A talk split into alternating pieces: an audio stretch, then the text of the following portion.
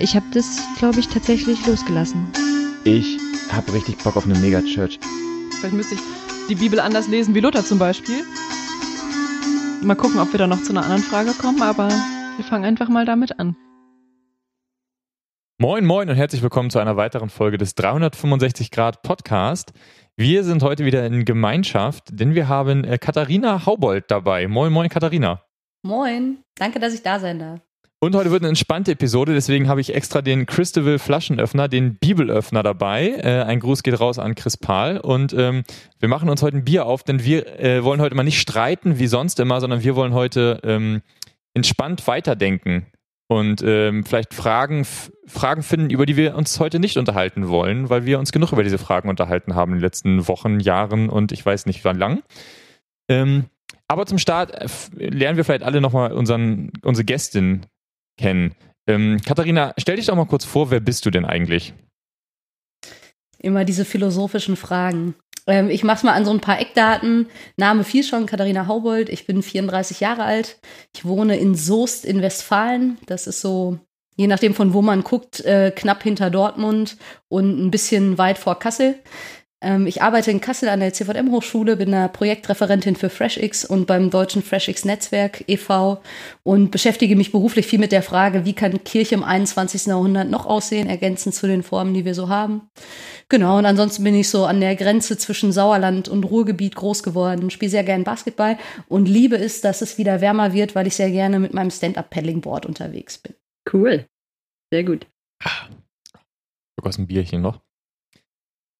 Fresh X, hast du gerade gesagt, ähm, das hat nichts mit Bier zu tun, oder? Das ist keine, keine frische ähm, so Mix-Bier-Sorte oder sowas, sondern? Nee, auch kein Deo oder kein äh, Mundspray oder so, auch wenn das vielleicht alles nahe liegt.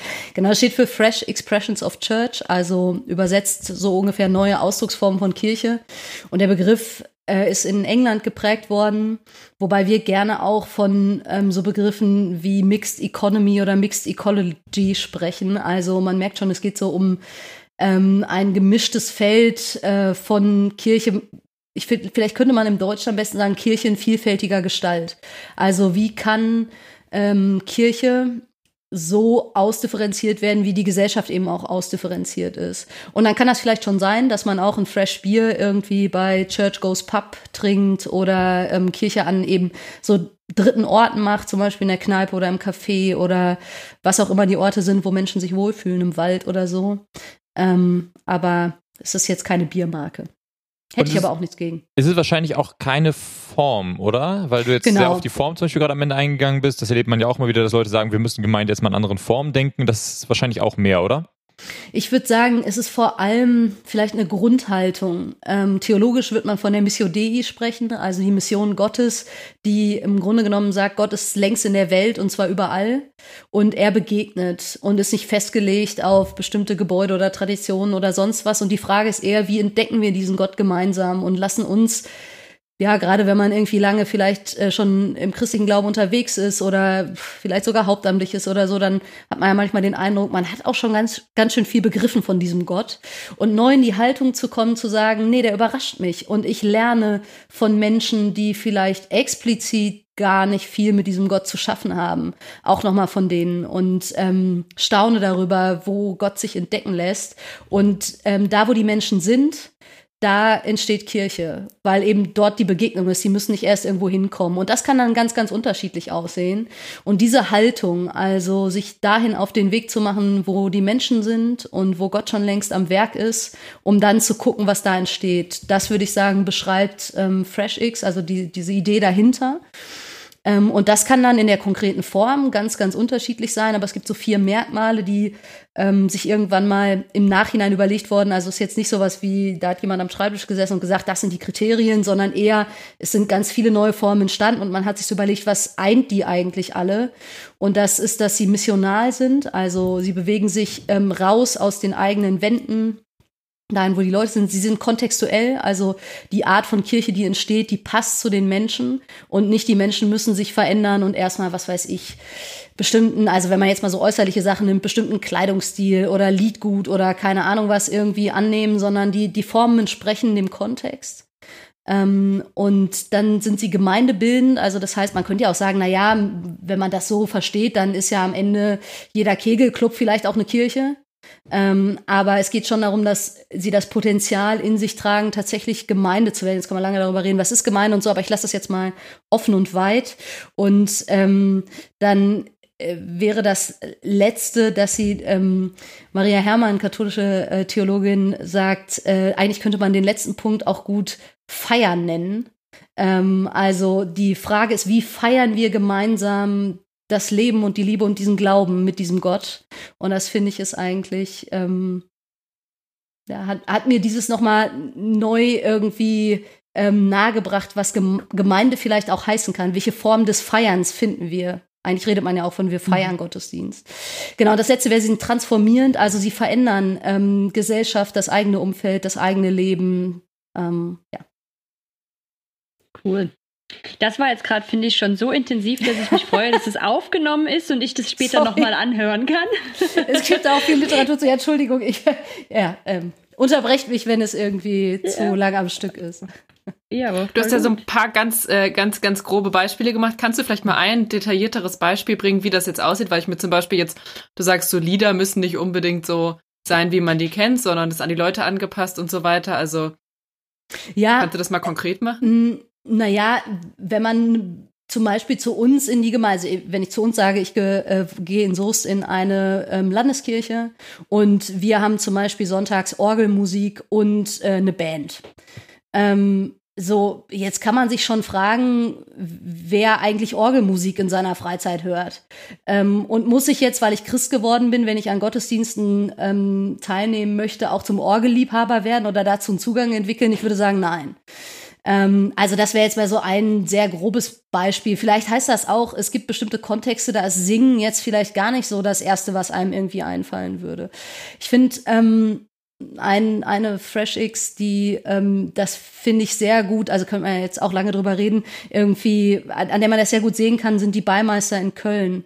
Ähm, ne, in Köln-Mühlheim, vielleicht äh, kennen die manche auch. Und ähm, die haben zum Beispiel ganz ohne Ort angefangen und sind mit einem Sofa an den Rhein gezogen und haben gesagt, also nicht gezogen im Sinne von hingezogen, sondern hingegangen und gesagt, wir wollen die Leute kennenlernen und sind miteinander ins Gespräch gekommen. Und dann haben sich daraus erst äh, Formen entwickelt, die eben zu dem passten, wie Kirche da gut aussehen kann und ein kleines Ladenlokal angemietet und machen. Ich war neulich mal da zu einem Abend, der mich sehr, sehr äh, bewegt hat ähm, und da wurden Geschichten erzählt. Und man saß in einer Runde, ich weiß gar nicht mehr, wie viele wir waren, aber man saß da und man konnte, jeder, der wollte, konnte eine Geschichte erzählen. Und es war so für mich zumindest intensiv und ich habe so viel von diesem Gott erlebt. Es hat aber null mit dem zu tun, was ich klassischerweise mal als Gottesdienst kennengelernt habe. Ich weiß auch nicht, ob die das Gottesdienst nennen würden. Also ist vielleicht auch gar nicht mhm. wichtig, wie das heißt. Aber ähm, es müssten jetzt vielleicht auch der äh, Sebastian Behenner und Miriam Hoffmann, die das da leiten, äh, intensiver sagen, als ich das jetzt so kann. Aber das war was, was mich so bewegt hat, weil ich dachte, krass, es passt hier so sehr hin. Zu den Menschen, die da sind, zu dem Ort, zu diesem Viertel. Ich glaube nicht, dass man das nach Soest einfach so exportieren könnte, aber ich habe mich da sehr wohl mhm. gefühlt. Ich weiß, ich machst das ein bisschen. Ja, so wie du das so wie du das beschreibst, geht es da ja auch gar nicht um Konzepte, die exportierbar genau. sind, sondern genau die dort an dem Ort, wo man ist, erfunden werden ja. für die Menschen, die da leben. Ne? Genau. Bin ich schon offen. Das klingt man sagt so, auch es in, Sorry, es entsteht aus dem Hinhören. Also man nimmt mhm. wahr, ähm, was ist schon da und man äh, geht vielleicht auch mal so einen Schritt zurück und hört auf die Menschen und hört auf Gott innerhalb dieses Kontextes. Und es mhm. ist ja schon auch spannend, wenn man sich überlegt, wie sind die Formen von Kirche eigentlich so entstanden, die wir klassischerweise kennen. Also warum ähm, keine Ahnung, sind die Gebäude, wie sie sind, ähm, ist das die Struktur an vielen Stellen so, wie sie ist und so. Und dann ist das ja auch geschichtlich gewachsen und in bestimmten Zeiten hat das ganz viel Sinn gemacht. Und das macht auch an bestimmten Orten und mit bestimmten Leuten auch immer noch ganz viel Sinn. Aber ich glaube, wir brauchen ergänzende Formen. Mhm. Vielleicht könnt ihr die Beimeister verlinken. Okay. Die haben auch irgendeinen Coworking Space. Da bin ich jetzt mal kürzlich drüber gestolpert. Mhm. Ja. Ja, sehr cool, finde ich. Wir haben eine Frage, die wir seit neuestem ähm, unseren, unseren Gästen und Gästinnen äh, stellen, ähm, um so ein bisschen auch in unser, unseren Podcast ähm, reinzuführen. Ähm, und zwar ist das die Frage, wo du Zweifel erlebt hast. Ich habe mich gerade gefragt, ob das wir machen, ob wir nicht eine zweiteilige Frage daraus machen können, weil ich finde, so wie du gerade das beschrieben hast, klingt das, als würdet ihr sehr sehr, sehr bejahend arbeiten. Also, dass ihr erstmal Ja sagt und sagt, lass uns mal schon gucken und nicht, nicht, nicht ja zuerst mit Zweifeln irgendwie neuen Inhalten und Formen begegnen. Und vielleicht wäre das sozusagen meine zweiteilige Frage. Zum einen, habt, also wo ist dir schon Zweifel begegnet, wo du gesagt hast, ich weiß nicht, ob das jetzt noch, also. Ist das noch erlaubt? Ja, ist das noch erlaubt? Also ob du gezweifelt hast sozusagen an Formen und Inhalten und zum anderen ganz persönlich, wo dir persönlich einfach schon im Leben Zweifel begegnet sind. Also was diese Formen betrifft, finde ich ähm, oder merke ich, dass ich zum Teil aus einer Glaubenstradition komme, in der Kontrolle und Sicherheit eine ganz große Rolle spielt. Ähm, und dieses, ich muss eben wissen, was es wahr und falsch und äh, was ist erlaubt und nicht erlaubt und biblisch und unbiblisch und das eben auch auf Gemeinde bezogen. Also ähm, als ich so äh, 15, 16, 17 war, und was weiß ich, wenn dann in Predigten nicht das Wort Jesus häufig genug fiel, war eigentlich schon klar, diese Predigt ist disqualifiziert und der Prediger kann auch nicht fromm genug sein. So. Ja. Ähm, und insofern ist mir das, glaube ich, schon nah, dass ich dann manchmal irgendwie denke, uh, wo, also wenn man das jetzt so völlig loslässt, so ein Stück weit auch, ne, mhm. ähm, wird man dann nicht total beliebig und kann dann nicht äh, irgendwie, und das gab es wohl, also in England ist diese FreshX-Bewegung ja schon wesentlich älter als in Deutschland und da muss es wohl mal eine Phase gegeben haben, wo dann Leute gesagt haben, ey, wir machen jetzt auch FreshX, wir haben in der Uni irgendwie ein schwarzes Brett und da können Leute Gebetsanliegen dran pinnen. Ähm, so, und dann würde ich sagen, ist das jetzt Gemeinde? So, ja, weiß ich nicht, aber die spannendere. Ist das jetzt fresh, würde ich eher fragen. Ja, das kann man auch fragen. Wobei frisch ja nicht zwingend heißt, dass das jetzt hip und neu sein muss, ah, sondern okay. ne, dass es einfach stimmig sein muss und passen ah, muss. Ähm, das, sorry, kleine Randnotiz, ich komme sofort wieder auf deine Frage, aber dieses Fresh kommt aus dem ähm, anglikanischen äh, Priestergelübde, heißt es, glaube ich, wo die Priester sagen, dass sie sich dazu, ich sage jetzt mal in Anführungsstrichen, verpflichten, den Glauben afresh in each generation zu verkündigen.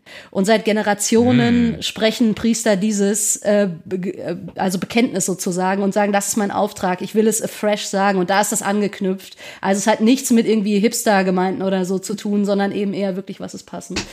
Genau, also insofern kenne ich das, aber ich glaube, diese Frage nach den Zweifeln hat in mir eher ausgelöst, nochmal zu fragen, wer bin ich eigentlich, dass ich das richte? Also ich glaube schon, dass man als irgendwie jemand mit Verantwortung im, ich sage jetzt mal gemeindlichen oder geistlichen Bereich oder so, auch eine theologische Verantwortung hat und dass es gut ist, das zu reflektieren.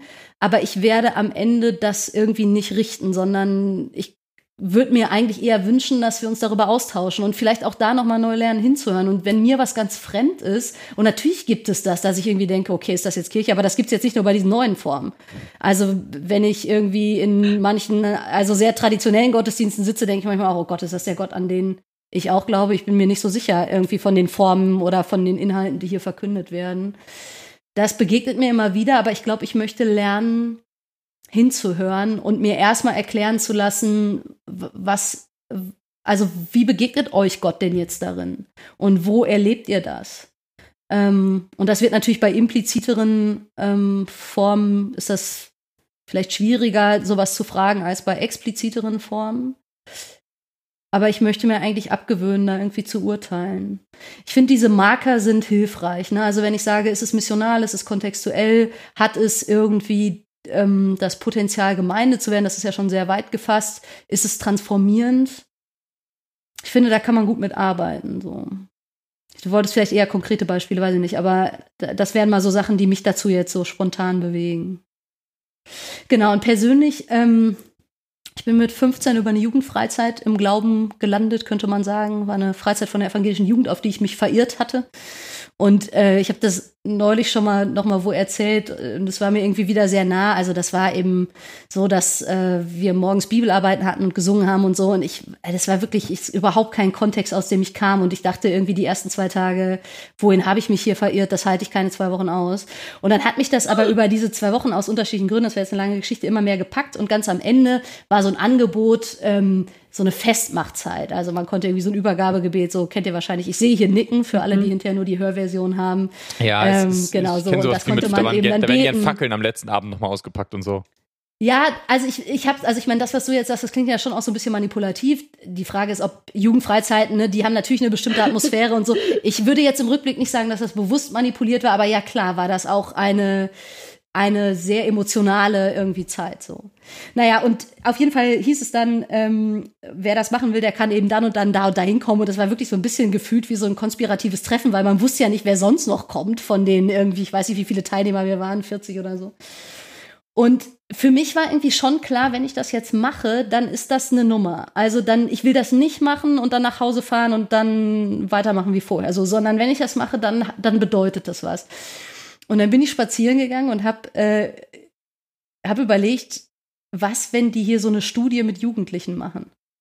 Ähm, und was, wenn ich jetzt da hingehe und dieses Gebet bete und dann einen Tag später sagen die, nee, sorry, wir haben euch alle nur verarscht zwei Wochen lang. ähm, wir wollten oh einfach nur gucken, wie leicht beeinflussbar Jugendliche sind. Oh, RTL und, schreibt mit gerade, du, für die neue Sendung. So, das hat mich damals total bewegt. Also, und bei Zweifeln fällt mir das als allererstes ein, weil Gott ja irgendwie, ja, das ist ja schon auch irgendwie eine verrückte Nummer. Und äh, wenn, als du das so gefragt hast, dachte ich, war mir diese Geschichte wieder sehr nah und eben vielleicht, weil ich sie kürzlich äh, schon mal wieder ausgegraben habe oder daran erinnert wurde. Und dieser Zweifel hat mich da also wirklich gepackt und dann bin ich da hingegangen, weil ich dachte, selbst wenn das passieren würde, selbst wenn alle Mitarbeiter morgen sagen, wir haben euch verarscht und ähm, tja, das war hier diese Studie, hätte ich trotzdem diesen Eindruck, dass es diesen Gott gibt. Hm. Ähm, und das ist irgendwie geblieben über die Jahre. Also das ist ja jetzt fast 20 Jahre her. Ähm, und das heißt nicht, dass es da nicht immer wieder, also ich wach manchmal morgens auf und denke mir, oh Gott, in was für einer Nummer bist du da gelandet? Ähm, jetzt auch noch beruflich und so, wenn das alles nicht stimmt, äh, Hilfe. So, also das kenne ich schon auch und ich habe ähm, vor einigen Jahren und auch immer mal wieder sehr stark mit Depressionen zu tun und das sind Zeiten, also gerade wenn es irgendwie innerlich und psychisch sehr dunkel ist, in denen natürlich auch Gott in Frage steht, aber ich glaube, das ist irgendwie spannend. Ich habe, glaube ich, nie so richtig an der Existenz gezweifelt, sondern es war fast, es hat sich, also Gott hat sich über die Jahre irgendwie als so ein Gegenüber ähm, erwiesen, dem ich in solchen Zeiten eher diese ganze Scheiße an den Kopf schmeiße. Und ich glaube, ich kenne so eine Leere, also dieses Gefühl, dass nichts zurückkommt und so eine Re Resonanzlosigkeit. Also irgendwie, ich habe gerade eben in diesen sehr dunklen Zeiten fast das Gefühl, so, wie so abgetrennt zu sein von anderen Leuten, aber eben auch von diesem Gott. Aber ich weiß nicht, ob ich irgendwie jemals so richtig da drin war zu denken, deshalb gibt's den nicht. Also er wird irgendwie mysteriöser und ungreifbarer und dann gibt's Phasen, wo ich irgendwie auch denke, ich kann nicht so viel damit anfangen und so. Aber ich glaube eher so. Ich finde es jetzt schon, jetzt schon toll, dich da zu haben. Äh, wir haben jetzt schon so viele tolle Inhalte gehabt und das war jetzt auch ja, nochmal sehr cool irgendwie. Gedacht. Ähm, das, macht, das macht richtig Spaß. Ähm, ja. Dann, äh, genau, jetzt muss ich erstmal konzentrieren wieder hier. Äh, das fand ich gerade, ich finde es auch mal, auch, auch über so ein Thema wie Depression müssen wir immer eine Folge machen. Ähm, und Glauben mit Depression. Ähm, aber wir haben heute eigentlich ein total entspanntes Thema. Das ist das Schöne. Wir haben heute ein total, wir schaffen heute einen Safe Space hier ja, sozusagen. Wir machen heute ähm, die Oase äh, der, der guten Laune heute auf. Ähm, denn Hanna, du hast, du hast erzählt, du hast diese, diese Frage, die wir jetzt heute behandeln, die hat eine Vorgeschichte, ähm, die auch was mit äh, guten Laune zu tun hat, und zwar mit einem Festival. Hanna, oh, ja. erzähl doch mal die Geschichte. Genau. Ja, ich, ähm, ich finde, Katharina und mich verbindet ja, dass wir uns einmal im Jahr für gefühlte 20 Minuten irgendwo sehen.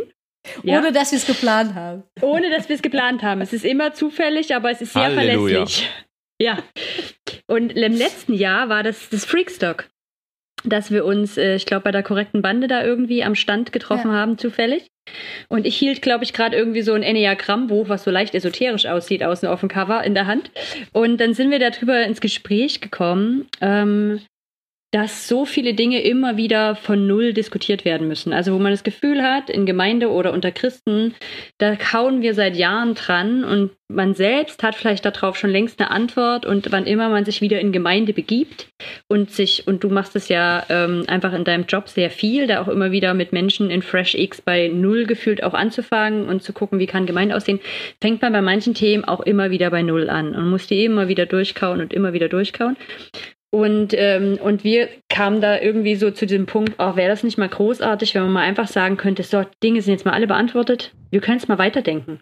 Was heißt das denn dann? Also wie sieht denn Gemeinde dann aus? Wie sieht Glaube aus? Ähm, Christsein aus?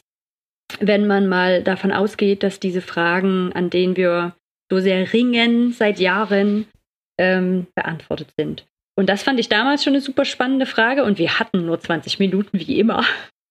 Da lässt sich sowas nicht beantworten, aber dieser Podcast, das wird im Übrigen unsere längste Zeit sein, in der wir uns unterhalten, Katharina. Aber es ist gut, dass wir uns nicht physisch sehen, weil sonst würden wir unsere Tradition brechen und wer will das schon? Oh nein, genau, Traditionen sind Tradition sehr gut, die müssen aufrechterhalten werden. Richtig. Und das ist doch aber dann heute mal ein guter Platz, ähm, um sich darüber zu unterhalten. Und genau, und Jan hatte diese grandiose Idee vorhin, dass wir auch am Anfang mal benennen, welche Dinge diskutieren wir denn nicht.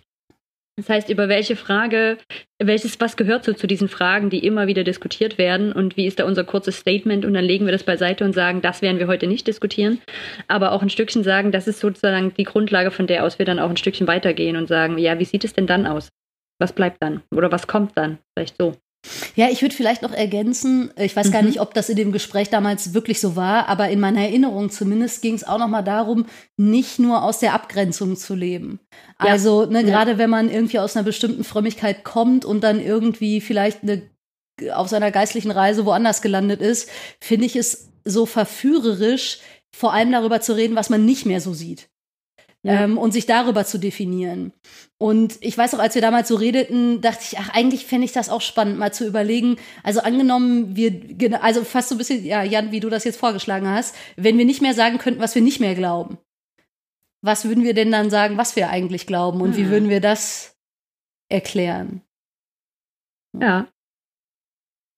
Ja, dann würde ja. ich sagen, starten wir. Und zwar äh, darf jeder sozusagen jetzt eine Frage reinwerfen und dann kurz sagen, was die Antwort darauf ist. Und dann haben wir das gelöst.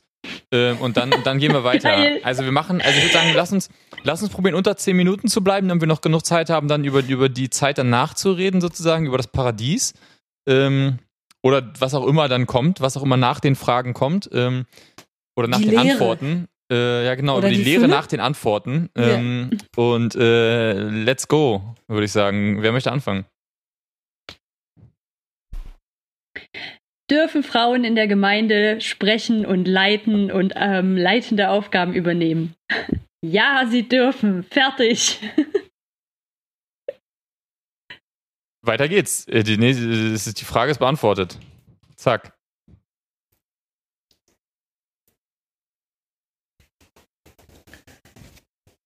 Hat die, hat, ich würde, äh, hat die Sexualität, die sexuelle Orientierung der äh, Menschen äh, einen Einfluss auf ihre Rechte in der Gemeinde? Nein. Ja, oder können wir das etwas weiter fassen, generell äh, Sexualethik? Vielleicht ist Gott gar nicht so sehr an Sex interessiert, wie mir in meiner Jugend weisgemacht wurde. Das würde ich gerne ein bisschen klarer machen. Ja. Hätte, also keine Hat Sexualität. Hm, ja, mach hat Sexualität ähm, direkt mit meiner, mit meiner Frömmigkeit oder meiner Spiritualität zu tun? Nein, würde ich vorschlagen. Ja, oder gibt es das, also ist, kann das ein Faktor per se für drinnen und draußen sein? Also gibt mhm. es ähm, allgemein gültige Antworten, die für jeden gelten im Bereich Sexualität? Okay, wir werden immer weiter in der Antwort. Das finde ich super. Ist das, sind alle damit einverstanden? Können wir uns darauf einigen? Ja. Pauline zweifelt noch. Nee, Pauline zweifelt nicht mehr. Bin nur zu müde. Okay, äh, sag nochmal, Katharina, ich muss mitschreiben. Ähm, gibt es allgemeingültige Antworten im Bereich Sexualität, die sozusagen über einen drinnen und draußen entscheiden? Und deine Antwort ist? Meine Antwort ist nein. Ich glaube, Sex ist sehr individuell.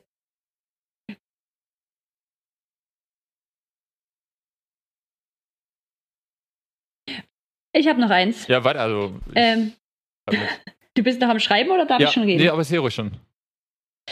Äh, könnte mir auch helfen, ob man das noch weiter fassen könnte. Mir kommt sowas wie, ähm,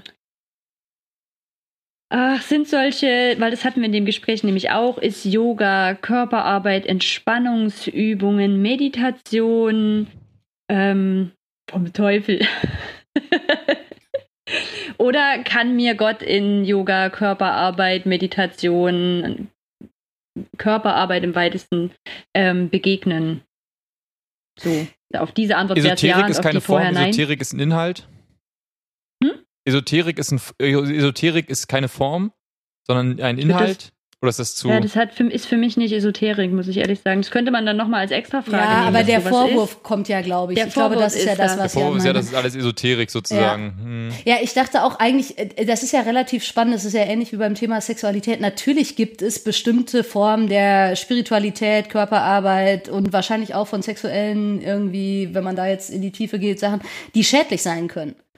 Das glaube ich schon, aber eben nicht per se in so One-Size-Fits-All-Antworten. Mhm. Also ich glaube schon, dass es Formen mhm. von Körperarbeit gibt, die irgendwie vielleicht problematisch sind, aber eben nicht als wenn man das Wort Yoga hört, dann geht das gar nicht so per se. Und deshalb finde ich Jan deine äh, Formulierung eigentlich ziemlich gut. Also Esoterik ist ein Inhalt und keine Form und man muss sich also wenn dann wirklich ja. was Konkretes angucken und kann nicht so allgemein Urteile fällen. Mhm. Du guckst unglücklich, Jan. Das kann ja im Podcast mhm. keiner sehen. Oder grade, guckst du immer so? Ich, ich gucke zum einen immer so tatsächlich. Manchmal, genau. Ähm, und zum anderen habe ich gerade überlegt, weil wir diese, wir hatten vor die Formulierung, gibt es allgemeingültige Antworten im Bereich Sexualität? Und ich habe jetzt überlegt, ob wir einfach das Wort Sexualität an der Stelle durch alle möglichen Sachen austauschen können. es gibt keine Antwort allgemeingültigen Antworten. Und die Antwort bleibt nein und fertig ist unsere Formvorlage sozusagen. Ha, das aber großartig. das ist doch, wäre doch schon mal eine krass interessante Erkenntnis, finde ich, zu sagen. Ähm, auch das könnte ja auch sein, gibt es allgemeingültige Antworten? Und die Frage wäre, sagen wir da nein? Uh.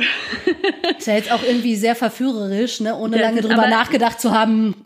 Hm. Ich schreibe jetzt mal die konkrete auf. Gibt es allgemeingültige Antworten im Bereich, konkreter besser. im Bereich äh, spiritueller Formen? Ja, oder spiritueller Inhalte. Ja, ja, ja oder ja, Formen, ja, finde ich gut. Ich meine, Form und Inhalt sind an meinen Stellen natürlich auch nicht voneinander zu trennen.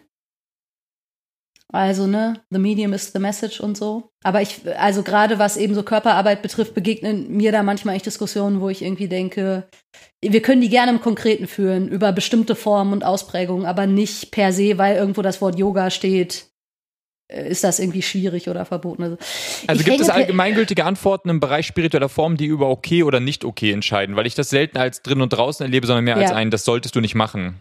Ja. Und also ich, genau. Gibt ich es überhaupt einen drinnen und draußen? Uh, jetzt wird spannend. Pauline, gibt es drinnen und draußen noch oder ist das abgeschafft, das Konzept? Ähm, ich denke nein. Also ich schließe mich da Katharinas Spiritualitätsvorstellung mehr an, glaube ich. ähm, ich würde das vielleicht eingrenzen und würde sagen, ähm, ich habe individuell nicht das Recht für eine andere Person über das drinnen oder draußen zu bestimmen. Nice, ja. Die Person, also jede, jeder kann das für sich selbst bestimmen, aber nicht eine Gemeinschaft und auch nicht eine Einzelperson kann einer anderen Person das absprechen. Ja, und das ist spannend, weil, also ich meine, ich hänge da wirklich manchmal dran, dieses richtet nicht. Also, oder Gott richtet und nicht wir, wenn man das jetzt mal so als, als richten, und das finde ich, ist das ja schon auch irgendwie so drin und draußen. So, natürlich darf ich mich persönlich positionieren, aber wenn ich zum Beispiel jemand bin, der irgendwie massiv daran zweifelt, dass ich dazugehöre oder dass Gott mich liebt oder so, und das gibt es ja irgendwie und manchmal phasenweise, mhm. aber manchmal auch so mhm. prinzipiell und so, vielleicht ist das dann auch ein guter Hinweis, ne, zu sagen, richte nicht. Also selbst wenn du das Gefühl hast, vielleicht ist dieser Gott dir näher, als du denkst. Ich glaube, wir müssen wieder konkreter werden, weil jetzt fangen wir an, tatsächlich wieder Lösungen zu finden. Jetzt fangen wir ah, wieder an, stimmt, das zu diskutieren, ja. merke ich. Und dann wird's nämlich, weil jetzt habe ich gerade so, ja, aber gut, ich muss ja schon irgendwie als, also ich muss ja schon trennen zwischen, was schreibe ich Gott zu für Richter fähig, also wo sage, wo entscheide ich für Gott, was ich denke, was Gott richtig findet und wo entscheide ich für meine Gemeinde als Organisation oder als mhm. Veranstaltungsausträger. Äh, und dann merke ich, wow, jetzt machen wir es wieder dann machen wir das Gleiche, was halt andere Gemeinden jetzt auch machen, dass sie sagen, nee, nee, ich, also, ich richte ja nicht für Gott, aber ich sage eben, dass du so und so nicht in meinen Gottesdienst darfst oder was auch immer und dann wird es eben, boah, dann wird es eben auch wieder egal. So. Hanna. Ich finde, das Problem liegt auch schon in dieser Frage mit dem drinnen und draußen. Das ist so super unkonkret. Ich glaube, wir haben uns da jetzt auch verschiedene Sachen darunter vorgestellt, ehrlich gesagt. Ah, okay. Mhm. Ja. Dann lassen wir da konkrete Sachen. Also ich würde zum Beispiel okay. gerne, Geschlechter sind nicht binär. Auch schon, also nicht binär gedacht, schon nicht in der Bibel. Noch, so, ich kann es noch, noch, noch, also schon die Bibel denkt Geschlechter nicht binär. Da müsst ihr dann mal eine ganze Folge zu machen. Ja. Hoffe ich, machen wir hat, ich, Aber für heute können wir da gerne vor. mitarbeiten. Ja, okay. finde auch. Ich mhm. hänge die ganze Zeit noch an dieser Planfrage. Dieses, muss ich den Plan Gottes für mein Leben entdecken? Darf ich die Antwort ja. drauf geben?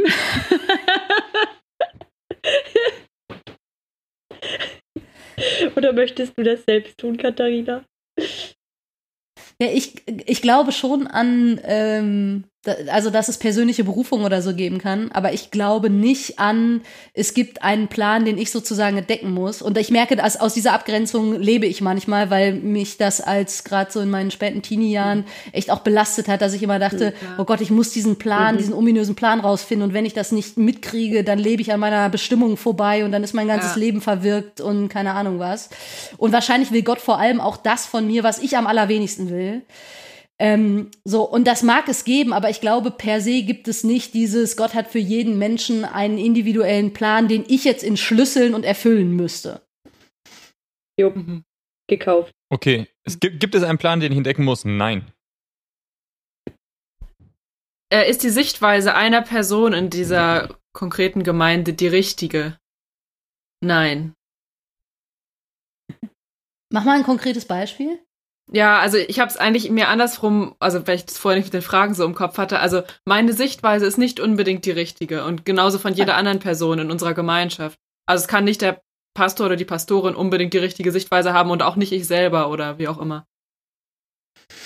Ja, hier habe ich zum Beispiel Lust, schon eher ins Positive einzusteigen, zu sagen, worüber ich ja gerne ins Gespräch nachher kommen würde, wenn wir diese Liste abgehakt haben, ist, ähm, wie äh, Gott sich sozusagen in der Erzählgemeinschaft zeigt und erweist und äh, wie wir vielleicht anteilig Dinge entdecken und erkennen und uns und also uns und, und Gemeinschaft brauchen, um eben irgendwie mit diesem Gott unterwegs zu sein oder das heißt, du würdest eher sagen, alle die Sichtweisen sind die richtigen. Ach, ich das weiß gar nicht, ich finde richtig und falsch sind keine hilfreichen Kategorien. Entschuldigung, genau, aber das gehört ja mit dazu. Die Gehalt nehmen wir raus. mhm. Also ich, ich habe Unrecht. Habe ich recht? Nein. Habe ich zwangsläufig recht? Nein. Ja. Aber das ja, ist ja fast wieder auch Abteilung allgemeingültige Aussagen, ne? Ich finde es so, wie ihr das gerade ausdiskutiert habt, Pauline und Katharina, finde ich das gut beschrieben. Mir würde das reichen. Also, ja, kannst du es nochmal zusammenfassen in einem ja. Satz? Anna, fass das mal zusammen. ich glaube, das, was ich, also ich kann die Aussage zusammenfassen, nicht so richtig die Frage, auf die wir eine Antwort geben. Was ich gehört habe, ist, dass die subjektive ähm, Erzählung der Person und das Individuelle total wichtig sind in der Gemeinde, aber dass sie keine allgemeingültigen Aussagen schaffen. Ähm, hm. Genau, sondern vielleicht in der Vielzahl dann tatsächlich den Reichtum sind. Also die Frage wäre, kann eine Person allgemeingültige Aussagen für die gesamte Gemeinde schaffen? Und da wäre die Antwort, glaube ich, nein. Und die Positivaussage wäre, aber jede erzählte Geschichte und jede Sichtweise ist wichtig. Macht Gemeinde vielleicht auch aus. Das ist so geil, weil ich habe bei mehreren Aussagen, wo ich ja denken würde, da würden, glaube ich, total konservativ, also total evangelikale Leute teils sagen, ja, sehe ich ganz genauso. Ja, ist doch auch gut. Spannend, ja, okay, cool, ja. Also Subjekt, äh, zählt die subjektive Perspektive aller Nee, ich glaube, die Ursprungsfrage war eigentlich dieses, ob eine, Pauline, wie du es gesagt hast, war, ähm, kann eine Person in der Gemeinde für alle anderen eine allgemeingültige Aussage über richtig und falsch ja. treffen. Mhm. Gerade als du das so sagtest, Jan, dachte ich, oh, vielleicht müssen wir auch noch mal auf die Metaebene und uns fragen, warum uns das so triggert. Also, mhm. ne, das sagt ja sehr viel auch irgendwie über eigene Biografien und wenn ich irgendwie mhm. sage, oh, ich würde so gerne mich nicht mehr über Abgrenzung definieren, vielleicht bin ich an manchen Stellen auch irgendwie noch nicht so weit und das ist eher mein Problem als das von anderen. Schon kann, mal, kann eine Person in der Gemeinde Aussagen für alle treffen oder was war die, was war die Ob, Frage? Ja, kann eine Person eine allgemeingültige Aussage für alle treffen, also im Sinne von richtig und falsch? Und da war Nein. Und ich würde einen kurzen, kurzen Einschub nehmen, Katharina, weil mich das jetzt gerade die letzten Tage auch beschäftigt hat. Ähm, und ich glaube, an der Stelle bin ich getriggert, weil da Begegnung so schwer, so schwer möglich ist. Also da werde ich nicht gesehen. Und das ist vielleicht tatsächlich ein Triggerpunkt. Also dieses sich in dieser Menge nicht gesehen fühlen, weil halt ein paar wenige Aussagen für alle machen mhm. und mein Leben darunter passen muss. Egal welche Ecken und Kanten und Spitzen es vielleicht hat, die eigentlich da nicht reinpassen. Ja. So. Ich habe noch, ich hab noch, noch, eine. Achso, ja, raus. Ach, du hast da noch eine. Soll ich ich? Ja. Jan? Gibt's die Hölle? So im Sinne von nach dem Tod kommen wir dahin, wenn wir nicht ähm, uns rechtzeitig bekehrt haben. Nein. Da würde also ich jetzt, das würde ich gerne kon kon konkretisieren. Ich würde sagen, die, gibt es die Hölle als ein Ort, der explizit ähm, sozusagen, wo, wo Negatives sozusagen, wie sagt man, positivistisch ja. existiert? Weil aber wir reden hier über nach dem Tod, ne? Ja, ja, ja genau. Ich okay. rede gerade davon, gibt es die Hölle nach dem Tod, in die die Menschen hineinsortiert werden. Bestrafungsort. Genau, als Bestrafungsort, ähm, mhm. wo die Leute hinsortiert werden, auf ewig brennen werden, ähm, die sich nicht rechtzeitig bekehrt haben. Ich merke ja echt, das ist so ein Thema, da fällt es mir total schwer, so einen schnellen Punkt hinterzumachen. Ähm, Der ist auch auf jeden Fall, muss man das differenzierter angucken. Ich habe es versucht, deswegen ein bisschen überspitzt darzustellen. Genau, und da kann ich auch äh, sofort sagen, ja. Ähm, aber ich merke auch, in, da, da regt sich in mir sozusagen mhm. irgendwie noch was, da, dem müsste man, glaube ich, mehr Raum geben, um dem so nachzugehen. Aber ähm, ich merke, dass es bestimmt, also dieses, du musst dich jetzt entscheiden, mhm. sonst. Ähm, was auch mit so einem starken Druck verbunden ist und wo keine Freiheit drin de deutlich wird, da würde ich mich sehr gerne von verabschieden. Ich habe jetzt aufgeschrieben, gibt es die Hölle als Ort, an dem Menschen nach dem Tod sortiert werden, an dem sie ewig leiden müssen? Nein. Nehmen wir mal so. Okay. Es wäre auf jeden Fall nochmal eine spannende Folge über die Hölle zu diskutieren, finde ich. Ja, genau, weil, weil ich da so ein bisschen, also ja, genau, weil zu sagen, die Hölle per se, das Wort existiert nicht sozusagen da, würde ich sagen, da würde würd, würd ich auch nicht mitgehen, da würden, glaube ich, auch, also ich bin der Rob Bell-Fan, wie ich ja schon gesagt habe, aber ähm, ja, wir ich gehen jetzt nicht weiter inhaltlich drauf ja, ein, ja, haben wir gesagt. Alles abgehakt, so, zack, wir haben alle genickt. Ähm, ich habe gerade. Was haben wir noch? Ich habe gerade ähm, ähm, Erkenntnis ist temporär. Also ist Erkenntnis, ah. ist Erkenntnis. Oder können wir vielleicht sagen dynamisch? Ja. Weil temporär klingt so, als wäre das dann irgendwann wieder vorbei, sozusagen. Dynamisch ist schön. Ist Erkenntnis dynamisch? Ja. Ja. Ich meinte vor allem, ich meinte es bewusst eben auch so im Sinne von, die Sachen, die wir jetzt für wahr halten, die, sind, die, die vergehen, sozusagen. Also wenn uns in der Woche jemand auf die Inhalte hier festnagelt. Genau, sind wir raus. Genau. Yeah. was weiß ich, was mein altes Ich da geredet hat. Jetzt echt mal. So ist ja kein dynamisch, ja. Okay, dann würde ich mal kurz äh, zusammenfassen und dann können wir, glaube ich, sofern da nicht irgendwas noch fehlt, weitergehen. Äh, dürfen Frauen in der Gemeinde leiten? Ja. Gibt es allgemeingültige Antworten im Bereich Sexualität, die über drinnen und draußen entscheiden? Nein. Gibt es allgemeingültige Antworten im Bereich spiritueller Formen, die über okay oder nicht okay entscheiden? Nein. Denkt die Bibel Geschlechter binär? Nein. Gibt es einen Plan, den ich entdecken muss? Nein. Kann eine Person in der Gemeinde Aussagen über richtig und falsch für alle treffen? Nein. Gibt es die Hölle als Ort, an dem Menschen nach dem Tod sortiert werden, an dem sie ewig leiden müssen? Nein. Ist Erkenntnis dynamisch? Ja. Oh mein Gott, ich glaube, ich nie so eine krasse Zusammenfassung einer aktuellen, ähm, vielleicht meiner aktuellen Theologie gehört, abgefahren. Ja, Glauben wir an die Dreieinigkeit? Ja! okay, okay, okay, okay. Okay, okay, okay. Pauline, warst du das gerade? Glauben wir an die Dreieinigkeit? Die muss noch rein, ja? Ja, ja, ja. Wir müssen noch kurz den christlichen Stempel draufsetzen. Oh, warte, wollen wir, wollen wir noch eine Aussage zur Bibel reinpacken? So eine allgemein, oh, allgemeine ja, Aussage das zur stimmt, Bibel. Das wäre eigentlich auch wichtig. Hm. Welch, ich würde gerne, ich würd gerne, Frage, ich gerne eine Frage zur Bibel finden, die wir mit Ja beantworten. Finden wir eine, finden wir eine Frage zum Status der Bibel Stand jetzt, den wir mit Ja beantworten können?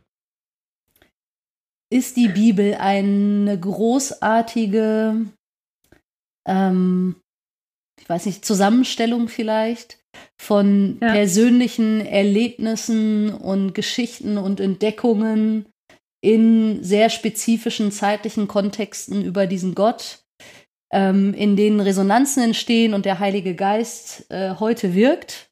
Warte kurz, das musst du langsam machen. Ist die Bibel eine großartige Zusammenstellung Aber richtig von, gut, Katharina. von Erlebnissen gut. und Ja, du bist eine echte Theologin, du redest wie gedruckt.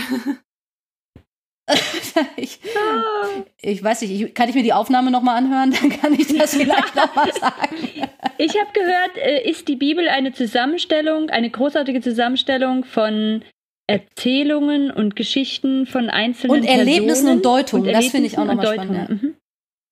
Von Personen, die sie mit Gott gemacht haben? Genau, oder die sie mit Gott, oder- genau. Und, und ich finde eben auch wichtig, nochmal wirklich zu sagen, in sehr spezifischen geschichtlichen Kontexten.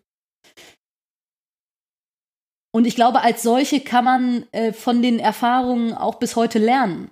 Ähm, und ich glaube tatsächlich, dass äh, der Heilige Geist darin wirkt und Gott sich neu so zeigt, irgendwie wie er ist, aber eben nicht im Sinne von, das ist ein Dogmatikbuch, wo man jetzt irgendwie Einzelaussagen bis in alle Ewigkeit irgendwie so festschreiben kann.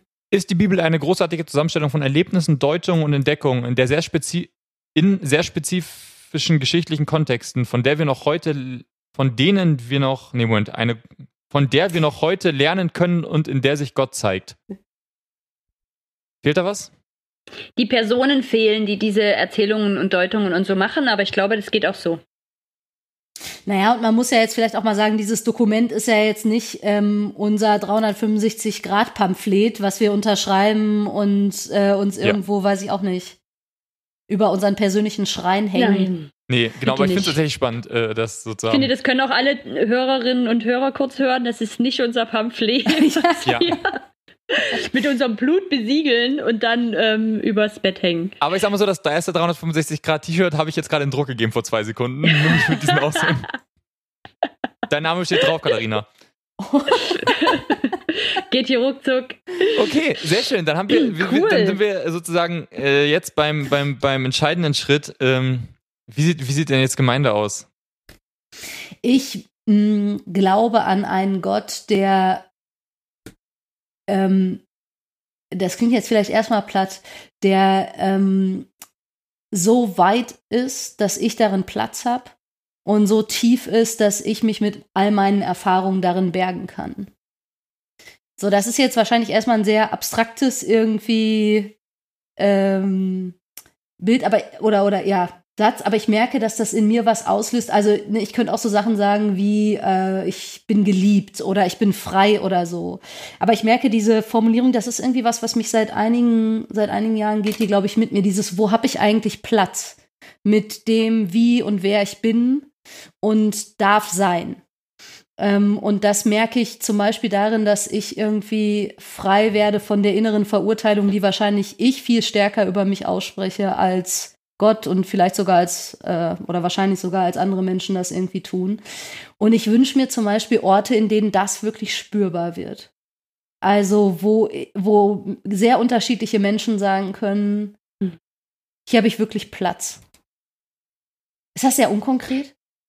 Ich, ich würde da ganz kurz schon gleich drauf einhaken, Katharina, weil ich habe jetzt tatsächlich gemerkt, als jetzt Jan gesagt hat, so und jetzt, jetzt ist es durch, dass ich genau so ein Gefühl in mir hatte. Also es gab tatsächlich in mir so ein Gefühl von frei, von einem abgesteckten Raum, in dem ich vielleicht Platz hätte und den ich vielleicht trotzdem Gemeinde nennen kann. Also das war gerade, fand ich gerade total interessant und ich finde dem, wie du es jetzt beschrieben hast, ähm, eben ein, ein Ort, an dem viele Platz haben mit dem, wie sie sind und sein können, finde ich, ich finde mich da wieder. Also ich kann das gut für mich. Es ist abstrakt, ja, aber ähm, in meinem Kopf macht das Sinn. Das ist so das Grundgefühl vielleicht. Mhm. Ja. Zumindest Ja. das, was ich mir für mich viel häufiger wünsche. Also, es ist witzig, Hanna, dass du sagst, in deinem Kopf macht das Sinn. Ja, aber wenn ich sagen müsste, wo das bei mir sitzt, dann ist das viel stärker so im Herz- und Bauchraum. Mhm. Ähm, und fast, also, und es ist ja spannend, finde ich, dass Weite auf der einen Seite total frei macht. Also jetzt für mich, aber man kann sich da auch drin verlieren. Und dieses, also, ich weiß gar nicht, ob ich diese Formulierung irgendwo mal aufgeschnappt habe oder ob die mir selber irgendwo mal irgendwie in mir hochgestiegen ist. Eine Weite, in der ich mich bergen kann. Also in der ich irgendwie, also bin mit dem, mit allem, was mich irgendwie beschäftigt und bewegt und angenommen bin. Also dieses, ein, ein Gott, der Ja sagt, ähm, und es darf sein und du darfst sein. Und in der ich mich aber auch nicht verliere, weil sie irgendwie ähm, überfordernd ist. Hm. Ich frage mich da gerade, ob wir mit den Sachen, die wir vorhin aufgestellt haben, enge Grenzen weggesprengt haben. Also dass es einfach vorher die Räume, die wir kannten, zu klein waren. Und wir sozusagen eigentlich uns Weite gerade geschaffen haben. Und die Frage wäre, wenn wir in dieser Weite laufen, was sind unsere Begrenzungen? Also weshalb ist es dann doch ein drin Bergen? Also offensichtlich gibt es da Dinge, die wir mit Ja beantworten. Und also ich habe es jetzt gerade so gedacht, für mich auch ist es sowas wie Gottes Wesen ist Liebe. Das klingt total platt, aber wer das mal wirklich gekaut hat und sich angeguckt hat, was das heißt und was das auch in der Bibel heißt, ähm, dann kann ich mir da wieder einen Gott vorstellen, der weit ist und in dem ich mich trotzdem berge, auch wenn das für mich zurzeit was ist, was ich selten fühle oder vielleicht sogar fast nie selten fühle, so würde ich sagen. Ich habe bis, bis eben mich immer noch gefragt, wo ist der Unterschied zu bisher bei manchen Sachen, weil ich dachte, so das könnte man ja bisher auch sagen. Woran liegt das dann?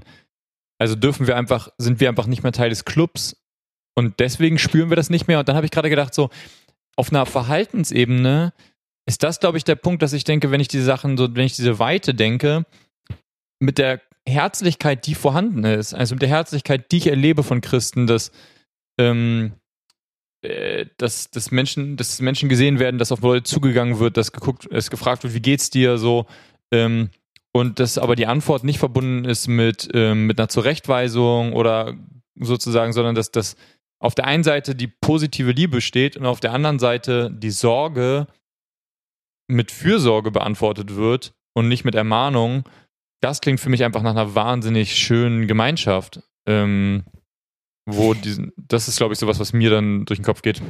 Ja, und ich würde gerne ergänzen, dass ja manchmal auch so Sachen kommunizieren, die gar nicht explizit ausgesprochen werden. Also wenn ich in einer Gemeinde bin, in der irgendwie 90 Prozent der Leute irgendwie so eine Picture Perfect Family leben, ähm, und es ist irgendwie klar, ähm, ja, man hat sich halt so mit Anfang 20 kennengelernt und mit Mitte 20 geheiratet und mit Ende 20 die ersten Kinder gekriegt und jetzt ist man irgendwie 40 und glücklich und keine Ahnung was. Also das ist ja super, wenn man so lebt, aber wenn man in Gemeinden zum Beispiel ist, wo das sozusagen ganz viel gelebt wird und ich komme dazu und ich lebe das nicht.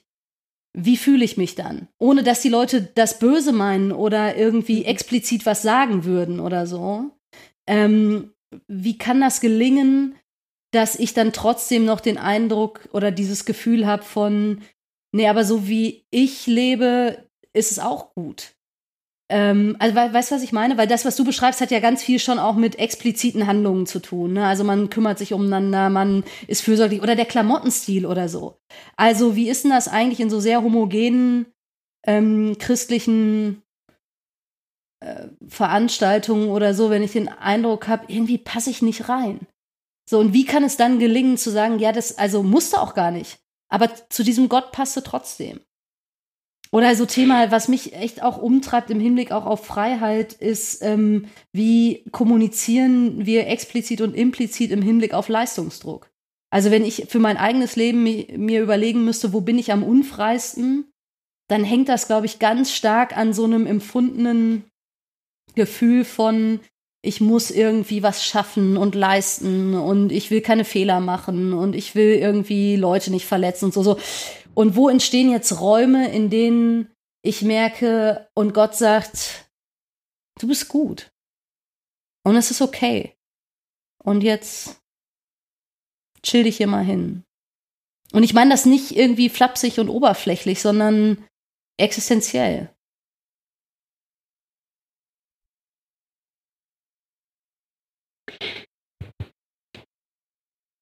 Ich glaube, ich würde einen neuen Faden aufmachen. Es sei denn, Jan, du willst da kurz drauf reagieren. Ja, ja weil ich mich gerade gefragt habe, wo sind die, also wo ist sozusagen, wo ist so ein, so ein gemeinsamer Nenner gerade an der Stelle. Und ich glaube, das Thema Ehrlichkeit ist da ein ganz wichtiges, mhm. dass Ehrlichkeit möglich ist ähm, und ähm, man mit jedem, mit diesen Themen, mit diesen verschiedenen Fragen, die einen beschäftigen, die jeden so beschäftigen, ehrlich sein darf und dass es okay ist, ähm, und das erstmal angenommen wird. So, ich glaube, das ist an der Stelle geht mir aber durch den Kopf. Also, dass du sagen kannst, oh, ich möchte mich einfach hier gerade hinstellen, habe keine Lust auf, auf Leistungsdruck und man erstmal sagt, so, hey, das ist, das ist völlig okay und da kommt kein Aber, da kommt kein Ja und oder sowas, sondern zu sagen, du darfst das jetzt und daraus muss ich jetzt das kann ich einfach, das kann einfach erstmal so bleiben, du darfst erstmal so sein, da, da gibt es keine Agenda dahinter, die jetzt kommt, sondern da gibt es kein Standardgebet dafür oder so, was man jetzt sagt, so, weil daraus folgt ja, dass du das und das jetzt bebetet werden musst, sondern zu sagen, so, okay, das ist, hey, dann chill einfach.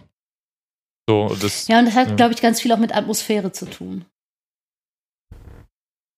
Ja, mit Atmosphäre ja, aber ich glaube auch vor allen Dingen mit viel Haltung innerlich. Also mit welcher Haltung sind wir unterwegs, mit welcher Haltung sind die Menschen unterwegs, die da schon sind, in die jemand sozusagen reinkommt.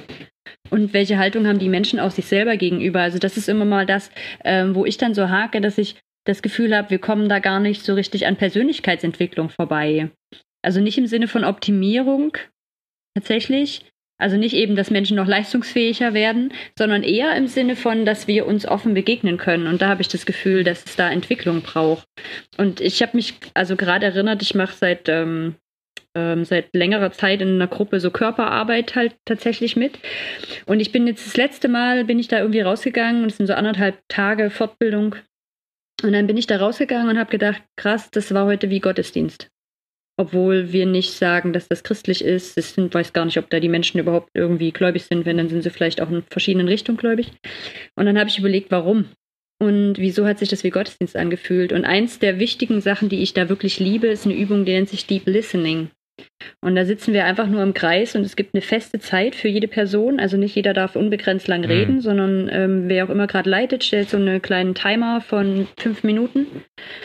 Und du kannst einfach erzählen, was gerade oben aufliegt. Also manchmal gibt es eine Frage mit einer Richtung, so was hat dich bewegt seit dem letzten Mal. Manchmal ist es einfach so, wie bist du gerade da? Und dann gibt es Menschen, die erzählen da eine Stunde, eine, eine, Minute und dann ist Stille vier Minuten lang von ihrer Zeit und wir schweigen einfach miteinander. Mhm. Und manchmal erzählt jemand fünf Minuten und ist eigentlich noch nicht fertig. Und es gibt niemanden, das Kostbare für mich ist, es gibt niemanden, der danach versucht, mir da drin zu helfen gibt niemanden, der mir dann versucht zu erklären, warum ich das anders sehen müsste oder hast du schon mal gebetet oder Mensch, du, mir geht's genauso, sondern es gibt dann auch ein Symbol, das ist tatsächlich so ein bisschen cheesy am Anfang, dass man sich dann so die Hand auf die Brust legt und die andere Hand sozusagen so nimmt, so im Sinne von, ich habe dich gehört. Also es gibt, wenn meine fünf Minuten zu Ende sind, gibt es, und ich merke, dass ich aber anfange, dieses Ritual wirklich zu lieben, weil es, ich kann nochmal in die Runde gucken und ich bekomme zurück, Hannah, wir haben dich gehört. Ja. Wir haben dich gesehen. Diese fünf Minuten lang. Ähm, und das, also das ist für mich was, was unglaublich Kostbares, ähm, diese Übung zu erleben. Und ich würde mir Gemeinde oder Gottesdienst wünschen, in dem manchmal sogar nur das passiert. Ich bin neulich auf diesen Satz äh, gestoßen worden. Ähm, hörst du zu, um zu verstehen oder hörst du zu, um Antworten zu geben? Und das hat mich nochmal gepackt, weil ich merke, also in all dem, was wir reden, ne, das betrifft ja mich auch. Also wie verhalte ich mich eigentlich? Wie fühlen sich Leute in meiner Umgebung? Was für eine Atmosphäre kreiere ich? Und das, was du gerade beschreibst, ertappt mich halt auch, weil ich denke, ja, oft höre ich halt auch zu, damit ich danach irgendwie was vermeintlich mhm. Schlaues sagen kann. Und wie geil ist das, einen Ort zu haben, wo Leute einem zuhören, um des Zuhörens willen und um des Verstehen willen. Mhm. Und es ist auch sogar, ich würde es sogar noch weiternehmen, ich kenne bei mir auch dieses Gefühl von, ich muss dem anderen eine Lösung geben. Ja. Also es ist gar nicht immer böse gemeint, dass ich nur was Schlaues sagen will, sondern ich trage irgendwie in mir auch tief den Auftrag von, äh, wenn jemand mit einem Problem zu mir kommt, ich muss da eine Lösung drauf finden. Und mich befreit es auch im Zuhören. Also ich kann tatsächlich der anderen Person auch viel offener zuhören, weil ich weiß, das ist gerade nicht meine Aufgabe. Das ist nicht von mir erwartet und gar nichts. Ich muss da nicht drauf reagieren. Und es gibt danach natürlich trotzdem manchmal, wenn wir dann fertig sind, einen Reflex von, dass jemand auf jemanden zugeht und sagt, ey, ich würde dich gerade gerne umarmen, ist das okay? Und also weil die Person vielleicht was gesagt hat, was, in, was mich berührt hat oder eine Resonanz in mir ausgelöst hat. Und dann ist aber die Freiheit, Ja zu sagen und die Freiheit, Nein zu sagen. Ähm, und alles andere also wäre ja auch komisch, ne? weil sonst hieß es ja, ich sage etwas in irgendwie einen luftleeren Raum genau, und es kommt nichts genau. zurück. Darum geht es ja auch nicht. Ne? Und ich glaube nee, auch gar nicht, dass, dass das, also ich würde jetzt Leuten gar nicht unterstellen oder mir selber auch nicht, dass das böse gemeint ist, sondern vielleicht, also jetzt bei mir, glaube ich, ist manchmal auch einfach eine schlechte Angewohnheit. Mhm. Die Intention dahinter ist gar nicht irgendwie böse, aber die Wirkung ist, glaube ich, manchmal nicht so hilfreich. Pauline, mich würde interessieren, ähm, du hast ja noch einen starken Lehre-Aspekt, also LEH, nicht LEE-Aspekt in deinem Leben, was, was eine modernere Theologie angeht. Wie sieht denn dann Gemeinde für dich aus? Ähm, spielt da das eine Rolle? Also, dass das eine, eine modernere Theologie hat, tatsächlich in, in Form, also einer expliziten Lehreform, oder ist das am Ende egal für eine, eine neue Gemeinde für dich? die neue Gemeinde nach den Antworten?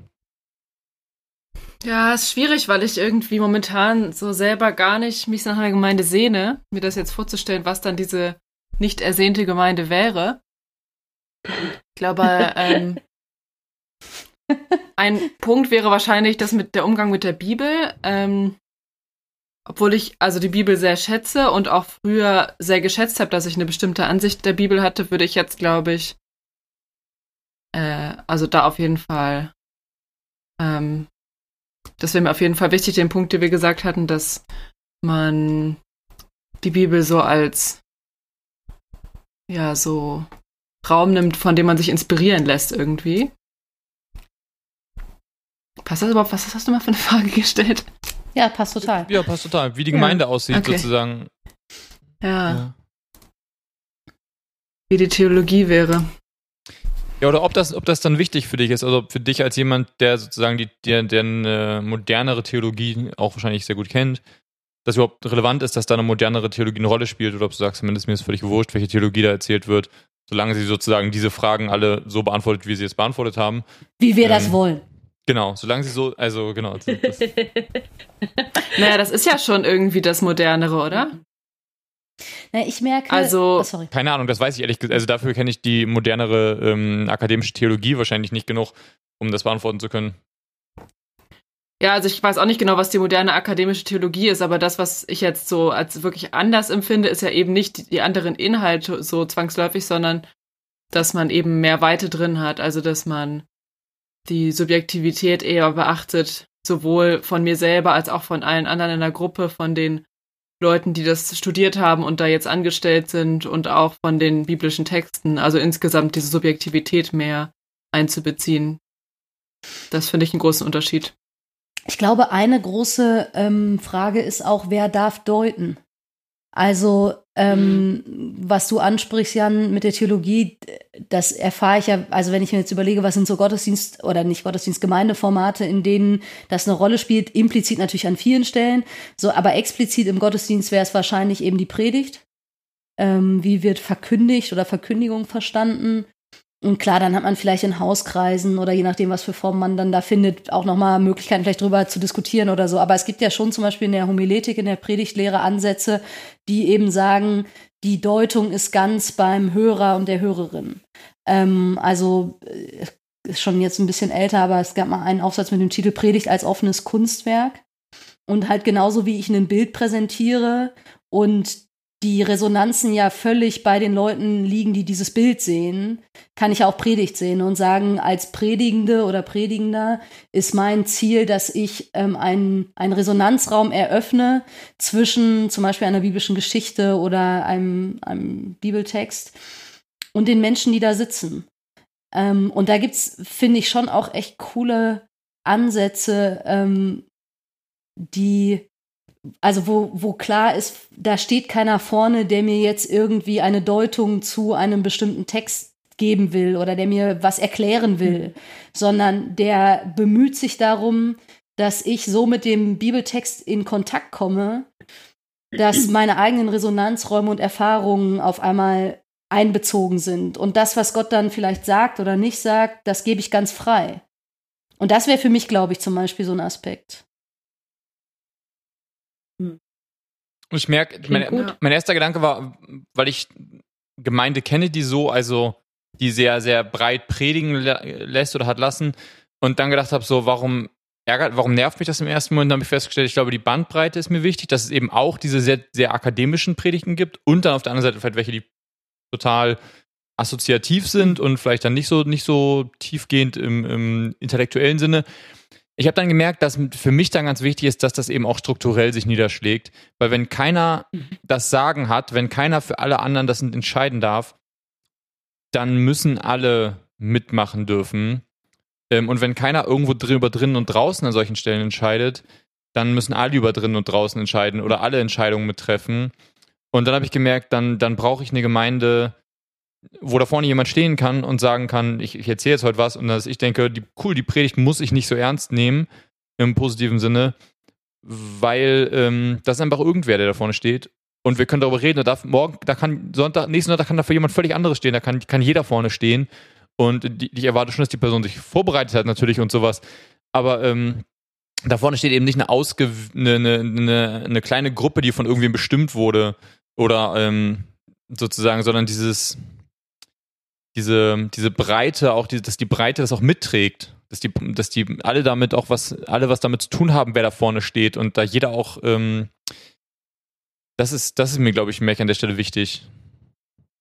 Ähm, da, da wird mir was, also genau, ich gebe dir da recht, dass das, finde ich, in Struktur sichtbar werden muss und mir ging jetzt gerade die ganze Zeit schon durch den Kopf, dass es letztlich alles immer wieder auch auf ein Menschenbild zurückkommt. Also das, was, was traue ich Menschen zu, was die können und was die sind. Und, ähm, und in dem, Jan, was du gerade beschreibst, von da, da ist ja viel, da muss ja viel Fähigkeit da sein, zuhören zu können, auszusortieren, für sich zu sagen, das nehme ich mit, das lasse ich gerade da. Ähm, also auch so ein Wunsch, selber Verantwortung dafür übernehmen zu wollen. Und ich glaube, da, da gibt es vielleicht schon so einen Haken zu sagen, so ja, ich möchte gerne von so einem Bild ausgehen.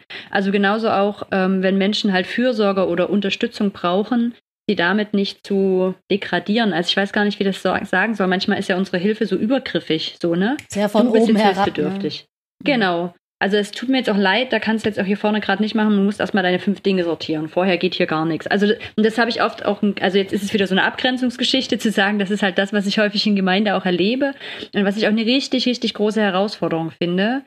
Ähm, genau, also Menschen nicht, die sind nicht alle gleich und es muss nicht jeder die gleiche Funktion haben, es muss auch nicht jeder die gleichen Kompetenzen haben, aber immer wieder, ich glaube, gleich, ähnlich viel Macht haben, würde ich sagen. Also, dass wenn eine Person, selbst wenn die vielleicht sehr viel Unterstützung gekriegt hat und viel Hilfe bekommen hat, genauso sagen kann, hey, ich möchte heute vor, ich möchte heute mal reden, ich möchte heute zehn Minuten Input geben. So aus der Sicht, wie ich die Welt gerade sehe, wie meine Perspektive ist und dass das möglich ist. Also dass ähm, dass ich dann auch nicht irgendwie da sitze und sage, naja gut, okay, darf der halt auch mal mitreden. Ähm, sondern genau. Also das, und das, das, ist einmal ein Menschenbild und dann ist es da tatsächlich auch eine Frage, wie sind Strukturen, die das ermöglichen. So. Ich habe in äh, letzter Zeit öfter auch über Räume nachgedacht. Das hängt ja auch miteinander zusammen. Ne? Also wir reden hier sehr selbstverständlich von, es gibt ein Vorne.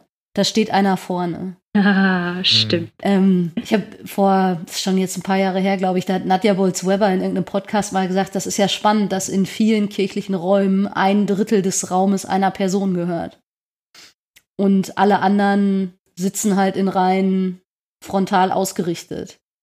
Ähm, und das hat mich schon sehr nachdenklich gemacht. Und jetzt bin ich kürzlich noch mal über so ein Buchkapitel in einem Buch gestoßen, wo so ein Innenarchitekt reflektiert, was predigen eigentlich unsere Räume. Also jetzt bevor überhaupt ein Satz gesagt wird, was kommuniziert es eigentlich, dass eben oft einer vorne steht und alle anderen frontal ausgerichtet da sitzen.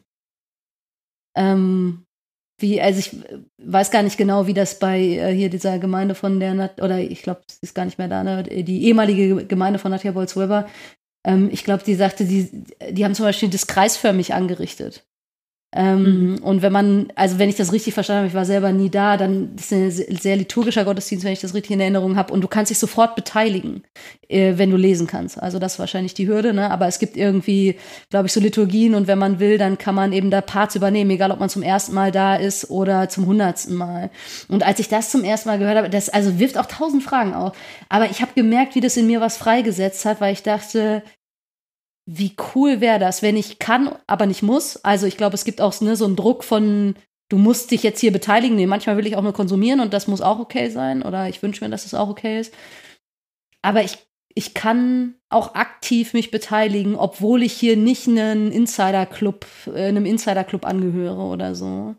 Merke, dass das in mir irgendwie, da kommt so ein bisschen Energie auf und ich äh, denke so, oh, mhm. das würde ich, da würde ich gerne noch weiter dran rumdenken. Also wie drücken die Strukturen das aus, was wir wollen, aber wie, auch wie drücken diese ganz äußeren Dinge das aus, was wir innerlich vielleicht und theologisch meinen. Ja, und ähm, da kommt bei mir dann auch, wenn ich, äh, also ich habe dann, als du das gerade erzählt hast, habe ich überlegt, so wie sähe der Mediaraum aus und ich habe gemerkt, der wäre leer. Und am Rand stünden verschiedene Möglichkeiten, wer, wer sich setzen will. Da stünden, würden Stühle stehen, aber würden auch Kissen liegen oder Hocker oder so eine Meditationshocker oder was auch immer. Und ähm, es besteht da eine Möglichkeit, das auszuwählen. Und ich kann diesen Raum aber auch mit Körper nutzen. Also ich kann den eben nicht nur mit dem Kopf nutzen, sondern ich kann den irgendwie auch ganzheitlich für mhm. Was anderes nutzen. Und das wäre es bei mir zum Beispiel auch. Also mir geht es da ähnlich. Jan, du hast es, glaube ich, vorhin gemeint, dass du schon auch merkst, du hättest da gerne irgendwie immer noch mal einen Input oder irgendwas auch für den Kopf. Und das geht mir schon auch so. Ich glaube, das, das hätte ich auch gerne dabei, aber eben nicht nur, sondern da irgendwie was Breiteres. Und Stille. Oh ja. Mhm. Mhm. Ich habe das gerade gemerkt, wir haben, diese, wir haben, wir haben ähm, Katharina, du hast so zwei Punkte. Das eine war, dass, ähm, dass du schon gesagt hast, sozusagen, das Lesen ist die erste Hürde und da habe ich gemerkt, diese Selbstwahrnehmung, also diese Wahrnehmung für Schwache, Wahrnehmung für Menschen, die, die eingeschränkt in ihren Möglichkeiten sind, ähm, die weniger privilegiert sind, diesen Blick überhaupt zu haben, das vermisse ich so unglaublich in Gemeinden, weil es sowas ist, was ich total mit Jesus verbinde, den ich irgendwie in der Bibel so wahrnehme. Und auf der anderen Seite, was ich, was ich an ganz vielen, was ich, was ich bei manchen Menschen merke, aber diese Menschen finde ich nicht in der Gemeinde. Ähm, und eine Gemeinde, die das macht, das wäre für mich ein absoluter Traum. Also eine Gemeinde, die da sitzt und die merkt, bei uns muss man lesen können und die dann da sitzen und die nicht denken so, hä, was ist das für eine dumme Frage, Jan? Wie kannst du, also was, ja, ja bei uns muss man lesen können, so, ja, sonst gibt es den Kindergottesdienst drüben für die, die noch nicht lesen können. Sondern die als erstes denkt, shit, du hast recht uns muss man lesen können. Und die das, die, und die sich diese Fragen gleichzeitig, die gleichzeitig aber auch bereit sind, mutig nach vorne zu gehen. Also sowohl diesen Mut zu haben, zu sagen, wir probieren das jetzt mal aus, wir machen das mal, dann machen wir jetzt halt mal eine Bühne mal in Kreisform, dann machen wir jetzt mal das anders und wir gucken mal und gleichzeitig immer zu sagen, zu bereit zu sein, zurückzutreten, zu sagen, ja gut, okay, das war jetzt vielleicht nicht so gut, ähm, und sich auch mal bereit sein zu entschuldigen. Also so eine, so eine Zerbrechlichkeit, mhm. sich selber zuzutrauen, aber nicht anderen zuzumuten. Ich glaube, das wäre was, was ich da, das erlebe ich ganz oft andersrum und ich finde das ganz furchtbar, dass es so andersrum ist und ich wünsche mir das, um es positiv zu formulieren, ich wünsche mir das total von der Gemeinde, die, die, die zum Beispiel Erkenntnis dynamisch sieht, dass die das sich dann auch, dann, dass sich das auch spiegelt dann in der Handlung. Ja, Lust am Ausprobieren und fehlerfreundlich zu sein. Ja. Ja, und ähm, das kommt mir jetzt gerade noch mal so aus, ähm, ich bin ja immer mal so heiß auf Soziokratie, wem auch immer das was sagt, ähm, was nochmal so eine andere Form von Entscheidungen treffen zu ist. Und die einfachste Variante von Entscheidungen zu treffen in Soziokratie ist die Runde, also in der jede Person etwas sagen darf und bevor nicht jede Person was gesagt hat oder zumindest gesagt hat, ich möchte nicht dazu sagen, bitte weiter, bin ich nicht wieder dran. Und das ist für Menschen wie mich, die unglaublich schnell Ideen haben, sehr schwer. Also ich habe schon nach der zweiten Person nach mir das Gefühl, ich habe es erfasst, ihr müsst es mich nur erklären lassen. Ja, wir müssen nicht noch zehn Menschen zuhören. Ähm, und ich brauche das. Ich brauche so eine Struktur, um mich einzuschränken, um genau allen Menschen Raum zu geben. Und ich habe oft genug erlebt, dass wenn die Runde dann rum war, sich eine ganz andere Idee kristallisiert hat, als ich die gehabt hätte. Also, aber ich brauche da Unterstützung für, ne? Und äh, genau, also diese Entscheidungsfindung geht dann meistens zwei, drei Runden, so dass man schon auch aufeinander reagieren kann und dann gibt es jemanden, der einen Vorschlag moderiert, wo er sagt, so, okay, das habe ich jetzt gehört und dann kann man sozusagen nochmal sagen, ob man dem zustimmt oder ob man da einen Einwand hat.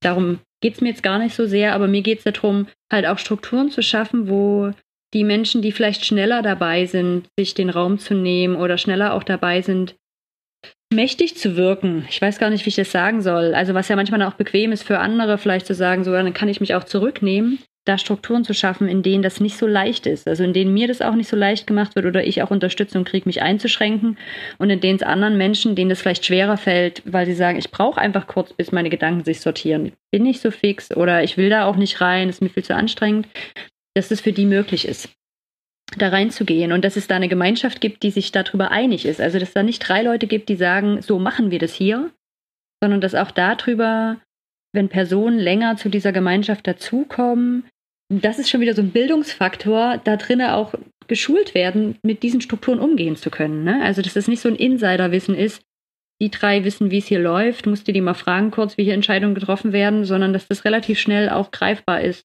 was sind denn hier meine Möglichkeiten? Wie wird hier gedacht? Was darf ich hier? Was kann ich hier machen? Wie kann ich mich bewegen? Ähm, ja, das wäre auch was, was ich mir sehr wünschen würde. Ich Ich habe eine hab so. ne Abschlussfrage tatsächlich, ähm, denn ich befürchte, wir müssen so langsam. Ähm, Aber ich muss noch einen Punkt sagen. Okay, dann hau raus. Den hätte ich durch, vielleicht sogar ganz am Anfang, äh, denke ich, gerade schon sagen sollen, zu was äh, ich gerne, worüber ich nicht mehr diskutieren will. Aber ich formuliere es jetzt einfach mal so positiv. Gesellschaftliches Engagement und Wirken in den Stadtteil und in Seenotrettung und in Politik gehört so selbstverständlich dazu wie das Planen von Gottesdiensten und äh, Hauskreisen und keine Mhm. Ahnung was.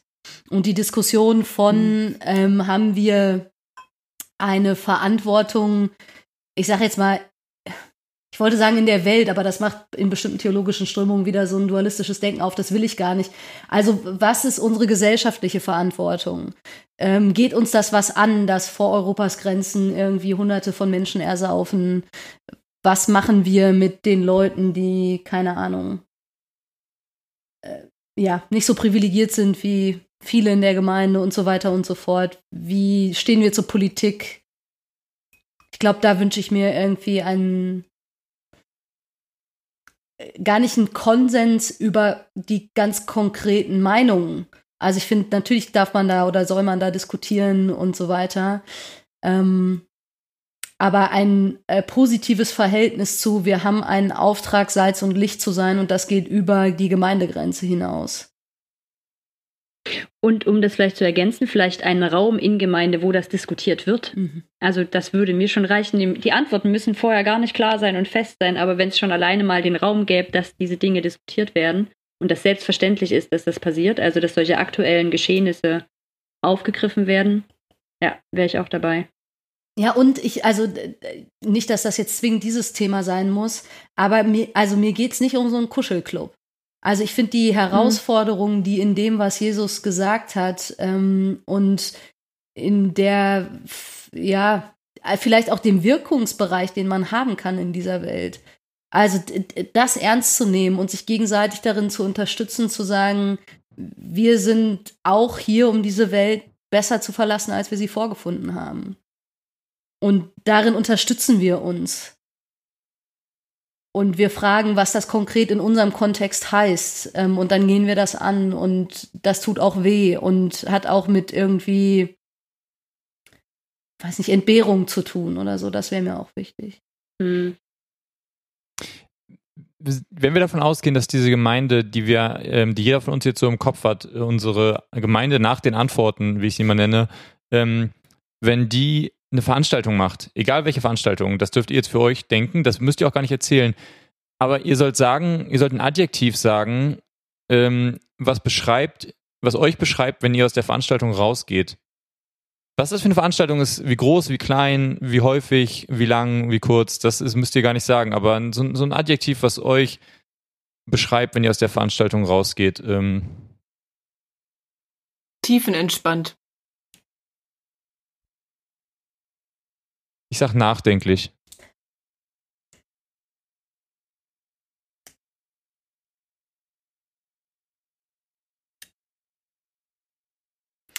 Angestoßen. Frei vom inneren Ankläger und frei mutig zu handeln. Dann vielen Dank, Katharina, dir, dass du heute äh, bei uns dabei warst. Ja, vielen Dank. Ich danke euch. Und- Danke für den Raum. Gerne und äh, danke ähm, an alle, die zugehört haben. Bis zum nächsten Mal. Bis zum nächsten Mal. dann. Tschüss.